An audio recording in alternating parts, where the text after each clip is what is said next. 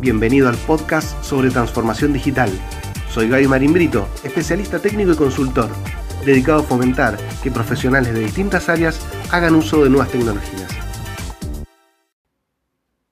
Así que hemos llegado al último mito sobre transformación digital. Se habla de esto porque está de moda. Pero para empezar, citemos las tecnologías que están eh, teniendo gran impulso en la actualidad. Podemos decir inteligencia artificial o machine learning, sistemas cloud, dispositivos móviles o smartphones, reconocimiento de imágenes, analítica de grandes volúmenes de datos o big data, sistemas para modelar flujos de trabajo, workflows, robotización de procesos, geoposicionamiento o GPS, videoconferencia, por mencionar algunas de ellas. ¿Surgieron estas tecnologías en los últimos años, los últimos 3, 5 años? ¿O desde que se viene hablando de transformación digital? Claramente que no. Muchas de ellas vienen eh, apareciendo o desarrollándose en los últimos 15 o más años. Pensemos, por ejemplo, en, uno solo, en un solo de los casos. Y vamos a viajar un poquito en el tiempo. Quizás 15, 18, 20 años atrás. ¿Recuerdan lo que utilizábamos para escuchar música cuando estábamos en la calle, cuando íbamos viajando? Bueno, seguramente se acordarán del Disman, ¿no? Ese dispositivo donde podíamos poner justamente CDs. ¿Cómo era este dispositivo? Bueno, era relativamente grande, no nos entraba en un bolsillo, teníamos que tener un bolso especial para este. Utilizaba tres o cuatro pilas y gastaba bastante. Y no podíamos caminar muy rápido porque, dado que dependía de que este disco girara y de que un lente estuviera leyendo ahora las pistas de información, eh, saltaba la música, si de pronto íbamos caminando muy rápido o había muchos baches en el camino. ¿Y recuerdan qué pasó con el Disman? ¿Cuándo dejamos de usarlo? ¿Por qué lo cambiamos?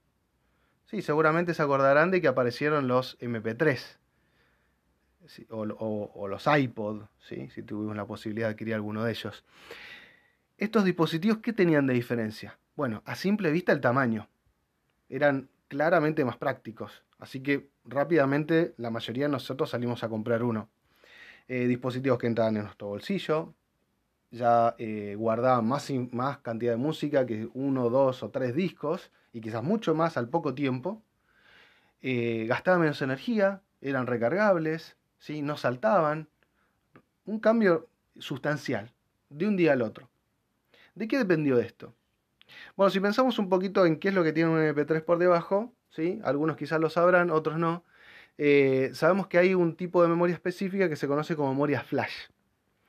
La memoria flash era algo que no estaba bien desarrollado para aquel entonces, que era una memoria electrónica o un chip, que tiene la capacidad de guardar información a pesar de que no esté conectado a la fuente de energía, ¿sí? lo que se conoce como memoria no volátil. Bueno, la memoria flash hizo posible los MP3. Y la memoria flash tuvo un gran desarrollo en la década del 2000 al 2010.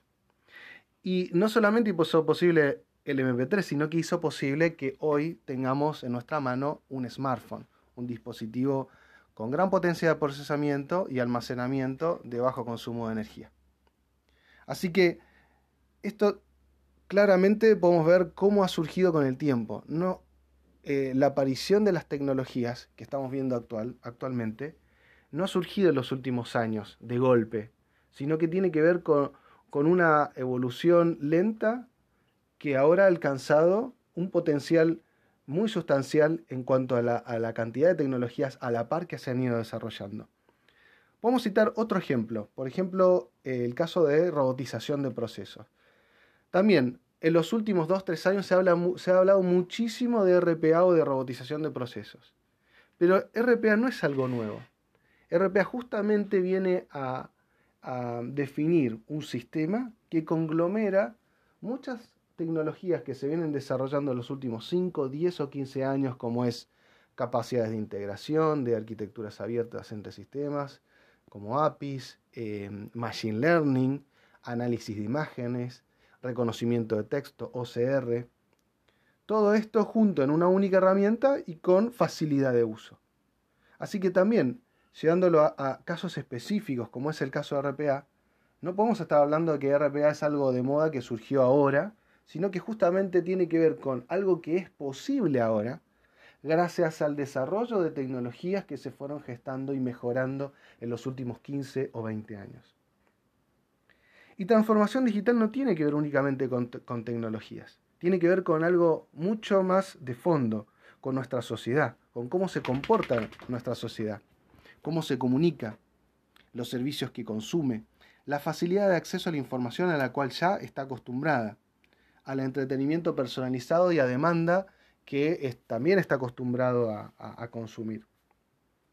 El saber que se puede, esto de saber que eh, tenemos en nuestra mano, eh, en las redes sociales o en otros sistemas, eh, en, otras aplicaciones, sistemas que por ejemplo reconocen imágenes y asocian nuestra cara con fotos nuestras del pasado, las caras de nuestra familia, de nuestros amigos, y claramente vemos ahí la, potente capacidad de reconocimiento de imágenes, por mencionar una de ellas. El saber que todo esto está al alcance de nuestra mano y nos lleva a una pregunta inevitable. ¿Por qué no puedo usar esto en mi lugar de trabajo? ¿Por qué tengo que seguir haciendo las cosas de la misma manera? Así que no podemos pasar por alto lo que está pasando, ni tampoco podemos decir que transformación digital es simplemente una moda. Podemos decir que transformación digital, en cambio, es, una, es como una gran ola. Una gran ola ahora que nos imaginamos en el mar. No pensemos tan catastróficamente como un tsunami, pero imaginemos una gran ola. Estamos allí y viene hacia nosotros. ¿Podemos pararla con la mano? ¿Podemos frenarla? ¿Podemos negar de que está viniendo y hacer como si nada? No, para nada. Pero sí podemos subirnos a ella y ahora, como quien dice, aprovechar este impulso que ésta nos da. No importa si no somos ingenieros informáticos, programadores o fanáticos, geeks, hoy todos podemos hacer grandes aportes para impulsar transformación digital en nuestro lugar de trabajo. En el, episodio anterior hablamos de la necesidad, por ejemplo, de mapear procesos y definir eh, los lugares donde vamos a guardar eh, el contenido no estructurado o los archivos eh, de escritorio que solemos utilizar. Pero ahora vamos a agregar tres puntos más sobre lo que ya podemos ir trabajando. Número uno, y principal, abrir la cabeza. ¿Por qué no? Preguntarnos, ¿por qué seguimos haciendo las cosas de la misma manera? ¿Cómo me gustaría trabajar?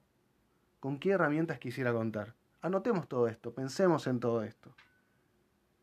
Segundo paso, si no, somos, nosotros los que estamos sufriendo de forma directa la problemática, sea porque no estamos en un área operativa o administrativa, involucrémonos con los que sí tienen estas problemáticas. Trabajemos junto a ellos, relevemos con ellos y capacitémoslos si está en nuestra mano hacerlo. Y tercer punto, capacitémonos nosotros en tecnologías, pero no con el objetivo de convertirnos en expertos o en fanáticos, sino para, en primer lugar, entender alcances y capacidades, definir expectativas y hacer buenas pruebas de conceptos que nos permitan avanzar sobre seguro a la hora de proponer proyectos internamente en nuestra, en nuestra organización.